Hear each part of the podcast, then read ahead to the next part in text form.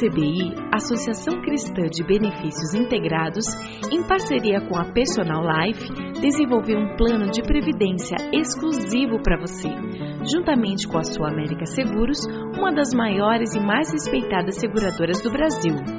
Nossas condições são diferenciadas, com taxas reduzidas e carregamento zero, proporcionando segurança de um investimento com alta rentabilidade.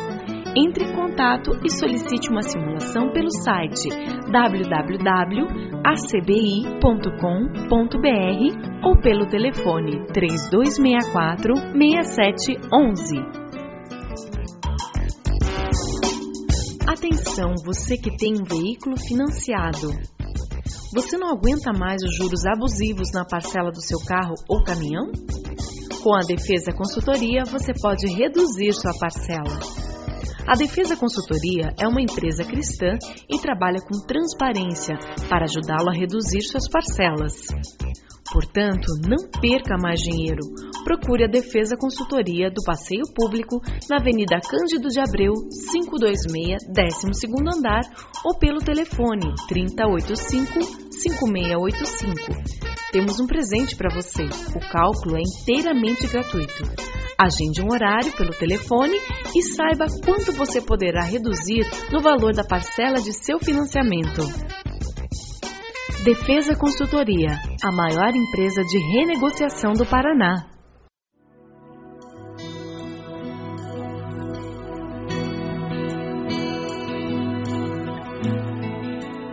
Começa agora mais um Sementes do Amor de Deus, um programa da Igreja Batista do Bacaxeri, em Curitiba.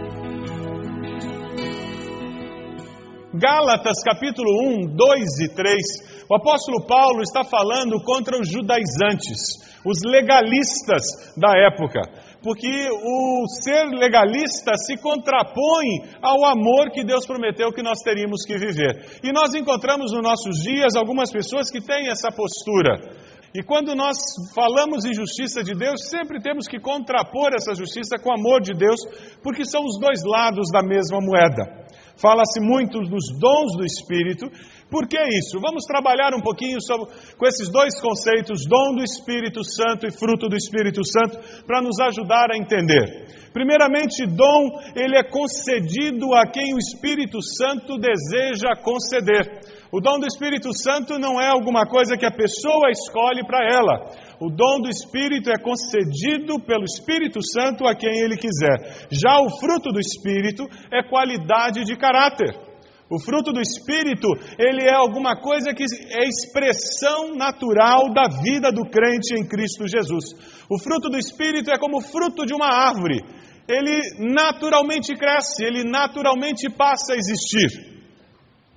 Muito importante nós entendermos também que o dom do Espírito, ele tem uma diversidade muito grande na sua distribuição. São vários os dons do Espírito, e nós não temos os mesmos dons. A igreja é formada por pessoas que têm dons diferentes. Porém, o fruto do Espírito, todos recebem o fruto do Espírito do Senhor na mesma porção.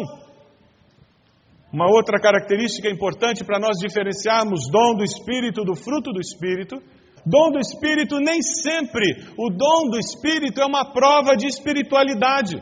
Satanás pode imitar uma manifestação do Espírito Santo, um dom de ensino. Satanás pode fazer com que uma pessoa fale em línguas, cure, uma pessoa faça milagres, ele pode fazer isso. Agora, o fruto do Espírito, Satanás não pode reproduzir. Na realidade, o fruto do Espírito reflete plenitude do Espírito Santo na vida de uma pessoa. É pelo fruto do Espírito que, de fato, nós vemos o quanto aquela pessoa caminha com Deus e é influenciada pelo Espírito de Deus. Vamos lá para Gálatas 5 agora. E depois de falar contra legalismo, contra os judaizantes, o apóstolo Paulo, no capítulo 5, começa a falar sobre a situação humana, sobre as duas naturezas que nós temos: a natureza humana e a natureza divina. Quando nós aceitamos a Cristo, nós nascemos de novo. Porém, o pecado que habitava em nós permanece lá. Existe uma guerra civil permanente naquele que é discípulo de Jesus. Por isso que o apóstolo Paulo expressa com muita beleza essa guerra civil, dizendo: bem que eu não quero, O bem que eu quero fazer, esse eu não faço, mas o mal que eu não quero fazer, é esse que eu faço. A luta que ele tinha por causa dessas duas naturezas. No versículo 16, você percebe referência a essa guerra civil.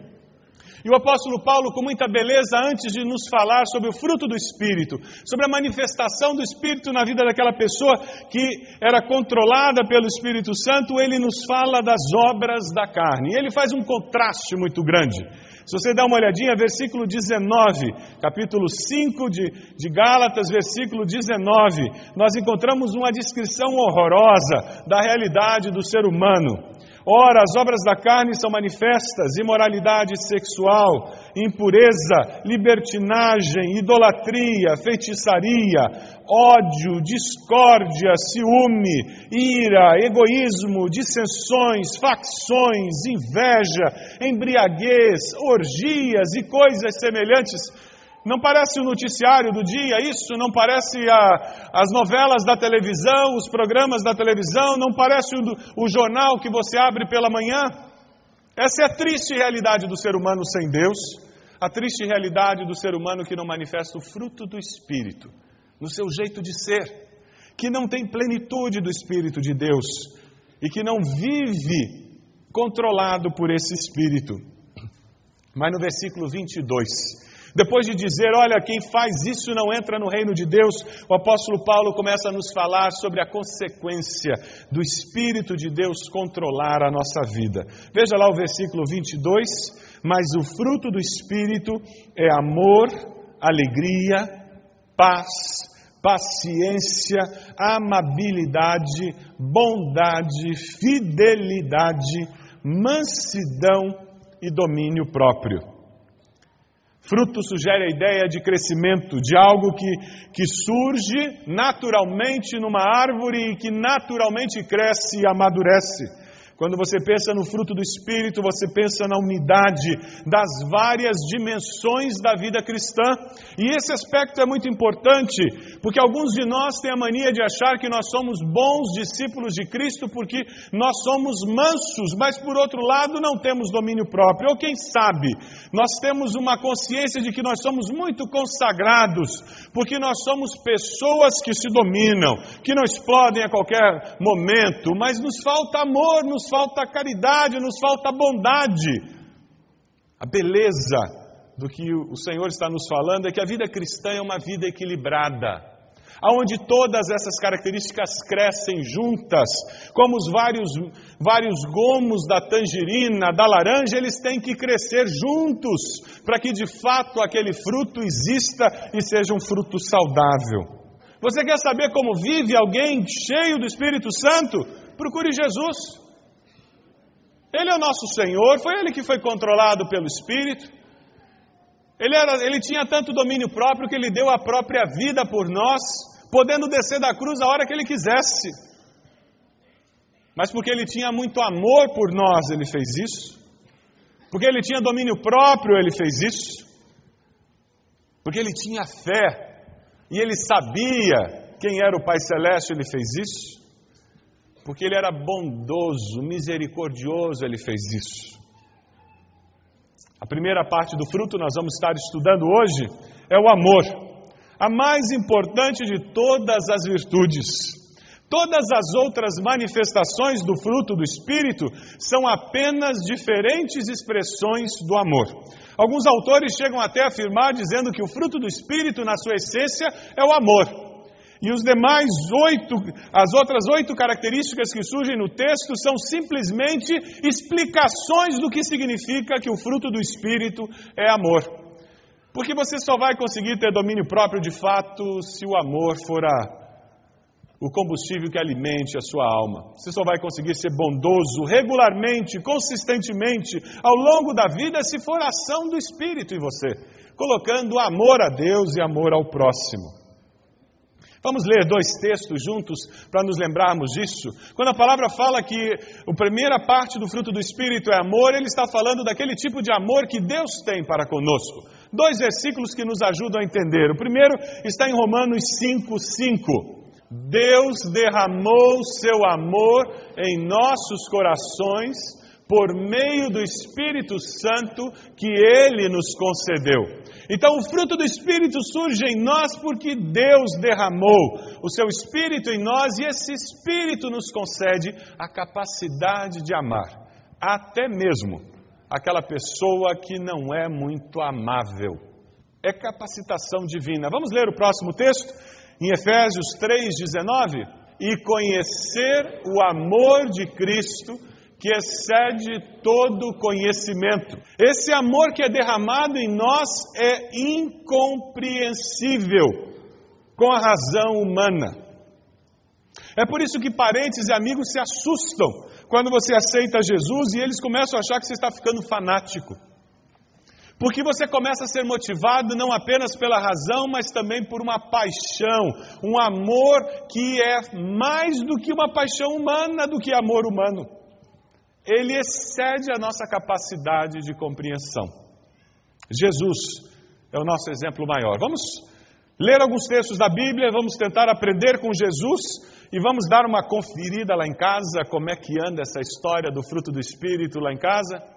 Vamos lá, primeiro texto, João 11, versículos 21 a, 20, a 36. A primeira característica que nós vemos em Jesus é que o tipo de amor que ele tinha era empático. Era um amor que faz toda a diferença, porque ele sente o que o outro próximo está sentindo. João 11, 21 a 36. Jesus chega, ele encontra quem? Ele encontra Marta, Maria chorando, porque o irmão, que era o, o homem da casa, havia falecido. O coração de Jesus vai ser tocado, vai ser um coração que sofre junto com aquelas pessoas. Ele amava Lázaro. E o texto nos diz que elas falam: Senhor, se o Senhor estivesse aqui, ele não teria morrido. E tem toda aquela dinâmica das duas irmãs. E se você continua lendo lá no versículo 32, João 11, 32, chegando ao lugar onde Jesus estava e vendo, Maria prostrou-se aos seus pés e disse: Senhor, se estivesses aqui, meu irmão não teria morrido.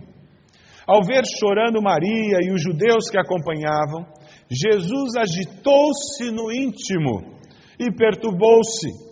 Onde o colocaram? perguntou ele. Vem ver, Senhor, responderam eles. E versículo 35. Jesus chorou. Ele sentiu a dor daqueles que estavam ao redor. O Espírito Santo em nós nos capacita nos dá condições de sair do nosso egoísmo, do nosso egocentrismo. Faz com que nós tenhamos condições de sair do mundo que gira em torno de nós mesmos e viver um pouco da dor e do sofrimento daquela pessoa que está ao nosso lado e procurarmos apoiá-la e ajudá-la e caminhá-la. Será que na família nós precisamos desse tipo de amor, um amor empático, um amor que se importa?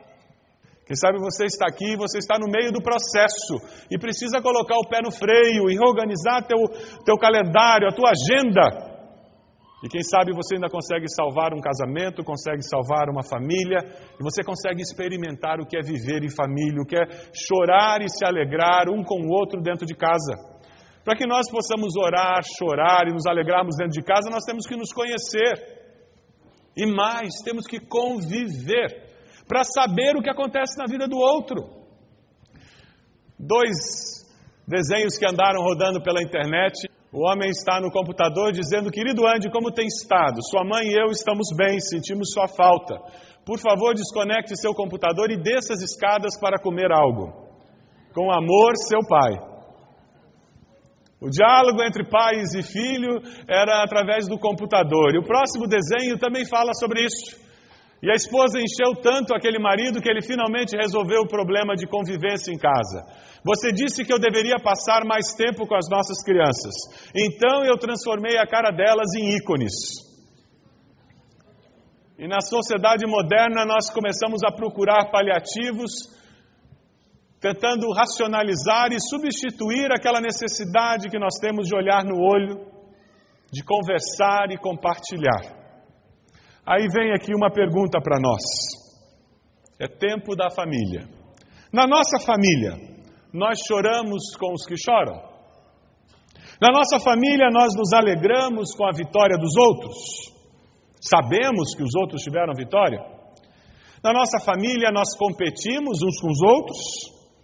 Na nossa família, nós vivemos cada um para si mesmo. Na nossa família, nós convivemos de fato o amor protetor. Jesus demonstrou essa característica e dentro da família nós precisamos disso. Os mestres da lei trouxeram-lhe uma mulher surpreendida em adultério, fizeram-na ficar em pé diante de todos e disseram a Jesus: Mestre, esta mulher foi surpreendida em ato de adultério. Na lei, Moisés nos ordena apedrejar tais mulheres. E o Senhor que diz? Eles estavam usando essa pergunta como armadilha, a fim de terem uma base para acusá-lo. Mas Jesus inclinou-se e começou a escrever no chão com o dedo. Visto que continuavam a interrogá-lo, ele se levantou e lhes disse: Se algum de vocês estiver sem pecado, seja o primeiro a atirar a pedra nela. Inclinou-se novamente, continuou escrevendo no chão. Os que ouviram foram saindo um de cada vez, começando pelos mais velhos. Jesus ficou só com a mulher em pé diante dele. O amor protetor, ele corre riscos para proteger o ser amado. Dentro da família, nós precisamos desse tipo de amor. Precisamos ter a certeza de que não importa o que aconteça, meus pais estão vendidos a meu favor. Não importa o que aconteça, nós estamos unidos e nós vamos nos proteger. Na nossa família, nós defendemos um ao outro na nossa família, nós ridicularizamos o outro em público, contando histórias engraçadas, mas desonrosas. Nós fazemos todo mundo dar risada contando uma história da minha esposa ou do meu esposo, que ridiculariza aquela pessoa. Nós fazemos todo mundo dar risada falando alguma coisa que é um defeito ou uma deficiência de alguém da nossa família, ou na nossa família, quando nós estamos em público, nós honramos um ao outro. Quando nós estamos na mesa da refeição, nós procuramos palavras de honra, de estímulo, de reconhecimento. Na nossa família, nós nos protegemos e enfrentamos as dificuldades unidos, ou ficamos nos acusando e procurando quem é o culpado da dificuldade que nós estamos enfrentando. Uma outra característica do amor demonstrado por Jesus na vida está lá em João 8, 10 a 11. Aquele mesmo texto da mulher adúltera. Ele se arriscou e protegeu aquela mulher contra a injustiça dos legalistas da época. Mas ele não deixou de falar a verdade. O amor de Jesus era um amor verdadeiro, um amor que confrontava o erro, apontando sempre a necessidade de melhora. Versículos 10 e 11 do capítulo 8 de João nos dizem: Então Jesus pôs-se em pé e perguntou-lhe, mulher, onde estão eles? Ninguém a condenou? Ninguém, Senhor, disse ela. E declarou Jesus: Eu também não a condeno. Agora vá e abandone a sua vida de pecado. Ele falou a verdade para a mulher, correndo o risco dela não gostar dessa história, dessa confrontação. Mas ele não podia deixá-la ir embora sem ter sofrido a condenação que aqueles homens queriam dar a ela. Ele não podia deixá-la ir embora sem saber que a vida dela estava errada e que ela precisava mudar de vida. E é a mesma coisa que Jesus diz para nós hoje. O amor dele sempre nos confronta, sempre nos faz enxergar onde nós precisamos mudar e sempre nos mostra a possibilidade de nós mudarmos e mudarmos para melhor. Abra lá em Lucas capítulo 18, 18 a 23, nós temos uma outra pessoa. Essa, essa mulher era uma adulta, era uma prostituta, uma mulher leviana, e agora nós vamos encontrar um religioso. Não perdia culto, atuante num dos ministérios da igreja. Mas ele tinha um problema. Ele era um religioso. Ele não conhecia o Senhor. E religião não salva ninguém. Graças a Deus. Lucas 18, versículo 18 a 23, a palavra nos diz: Certo homem importante lhe perguntou, bom mestre, que farei para herdar a vida eterna? Por que você me chama bom? respondeu Jesus. Não há ninguém que seja bom a não ser somente Deus. Você conhece os mandamentos: não adulterarás, não matarás, não furtarás, não darás falso testemunho, honra teu pai e tua mãe. A tudo isso tenho obedecido desde a adolescência. disse ele. Ao ouvir isso, disse-lhe Jesus: Falta-te, falta-lhe ainda uma coisa. Venda tudo o que você possui e dê o dinheiro aos pobres, e você terá um tesouro no céu. Depois venha e siga-me. Foi a única pessoa que ouviu essa afirmação de Jesus.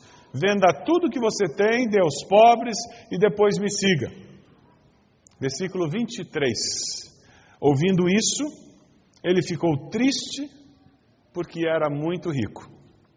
Vendo-o entristecido, Jesus disse: Como é difícil aos ricos entrar no reino de Deus. Jesus falou àquele homem que era justo aos seus próprios olhos e aos olhos da sociedade, e ele falou um amor que não escondeu a verdade. Ele falou com amor, mas ele foi firme. Ele confrontou com o seu pecado. O problema dele não era ter dinheiro, era ser possuído pelo dinheiro. Dinheiro não é problema. O problema é quando nós amamos o dinheiro. A palavra de Deus diz que o amor ao dinheiro é a raiz de todos os males. Jesus sempre nos ama, mas ele sempre nos confronta com a verdade. Sabe por quê? Porque ele mesmo, Jesus, disse que nós conheceríamos a verdade, a verdade liberta. É por isso que nós temos que falar sempre a verdade em amor. É por isso que nós não podemos falar meias verdades, que são mentiras inteiras. É por isso que nós temos que amar e dentro de casa, particularmente, sendo verdadeiros. Na nossa família, nós falamos a verdade mesmo quando é difícil falar a verdade. Mostrar aquele boletim com, que é multicolorido, que dá para apresentar em televisão a cores, mesmo quando a gente sabe o que vai acontecer. Falamos a verdade mesmo quando ela dói. Na nossa família, nós estamos acostumados a omitir a verdade, a esconder determinados fatos. Falamos meias verdades ou mentiras inteiras para não ter problemas, porque sabe como seu pai é estourado, sabe como sua mãe é nervosa e nós omitimos. Como ela em casa. Nosso amor confronta o erro, mostrando alternativa e possibilidade de nova vida. Como é lá em casa? Na nossa família, nós amamos a ponto de nos sacrificarmos uns pelos outros. Na nossa família, todos se sacrificam ou é apenas alguém? A mãe, o pai os filhos? Como é lá em casa? Nós estamos dispostos a nos sacrificar uns pelos outros? Qual o desafio que a nossa família tem recebido de Deus no dia de hoje.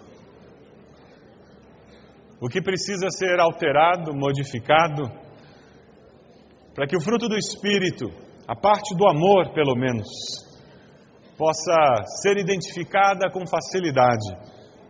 Esse amor demonstrado com tanta propriedade por Jesus, possa ser vivenciado, percebido pelos que moram naquele lar e pelos que passam por aquela casa. Qual é o desafio hoje? É restaurar relacionamento na família? Mudar a maneira de viver em família? O que é que precisa acontecer dentro do seu lar, na sua família, para que a plenitude do Espírito se manifeste através do fruto do Espírito, dessa parte que nós estamos estudando hoje?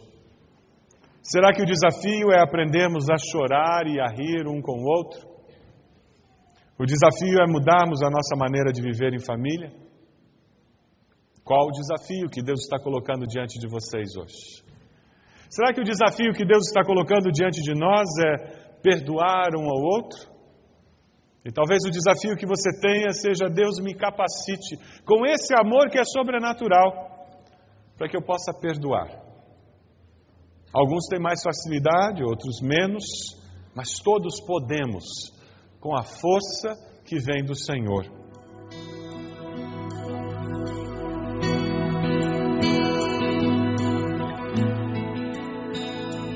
Este foi mais um programa Sementes do Amor de Deus, com o pastor Roberto Silvado, da Igreja Batista do Bacaxeri. Se você deseja obter cópias dessa mensagem, ligue para 33630327 ou envie um e-mail para radio@ibb.org.br informando a data da mensagem.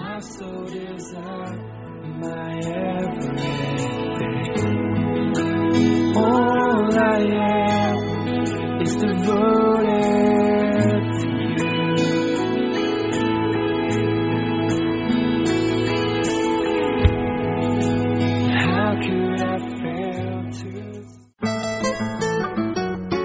CBI, Associação Cristã de Benefícios Integrados, em parceria com a Personal Life, desenvolveu um plano de previdência exclusivo para você, juntamente com a Sua América Seguros, uma das maiores e mais respeitadas seguradoras do Brasil. Nossas condições são diferenciadas, com taxas reduzidas e carregamento zero, proporcionando segurança de um investimento com alta rentabilidade. Entre em contato e solicite uma simulação pelo site www.acbi.com.br ou pelo telefone 3264 6711. Atenção, você que tem um veículo financiado. Você não aguenta mais os juros abusivos na parcela do seu carro ou caminhão? Com a Defesa Consultoria, você pode reduzir sua parcela. A Defesa Consultoria é uma empresa cristã e trabalha com transparência para ajudá-lo a reduzir suas parcelas. Portanto, não perca mais dinheiro. Procure a Defesa Consultoria do Passeio Público na Avenida Cândido de Abreu, 526, 12º andar ou pelo telefone 3085 5685. Temos um presente para você. O cálculo é inteiramente gratuito. Agende um horário pelo telefone e saiba quanto você poderá reduzir no valor da parcela de seu financiamento. Defesa Consultoria, a maior empresa de renegociação do Paraná.